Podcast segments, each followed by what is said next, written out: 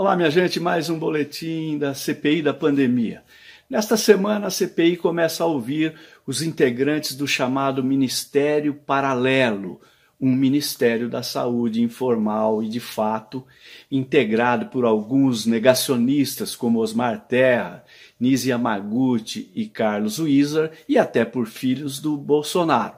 Essas pessoas foram responsáveis por orientar o presidente da República na sua desastrada gestão da pandemia.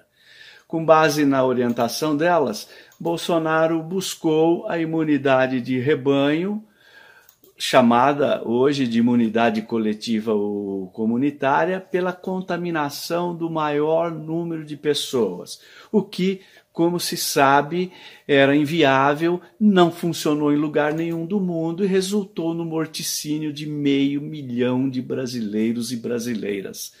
Além de defender a imunidade de rebanho, esse ministério paralelo que atuava nos bastidores deu suporte para que Bolsonaro defendesse a cloroquina, a ivermectina e a azitromicina como drogas eficazes no tratamento precoce e cura da Covid-19.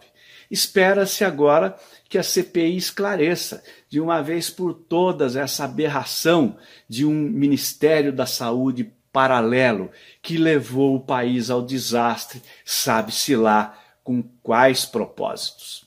Por hoje era isso. Aguardem mais boletins da pandemia.